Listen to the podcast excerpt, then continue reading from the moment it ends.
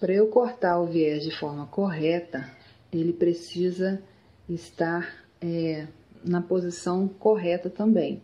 Então, a gente precisa de posicionar o tecido de forma que você encontre o viés pleno. O que, que é isso? Eu tenho que puxar o tecido nessa posição, olha, e aqui até a ponta ele tem que ter o mesmo valor daqui a aqui.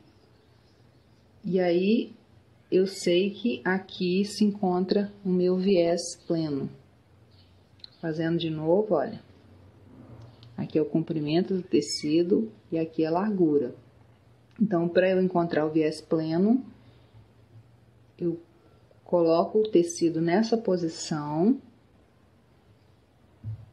meço daqui do cantinho até a ponta e da ponta até o outro cantinho. E aqui será o meu viés pleno.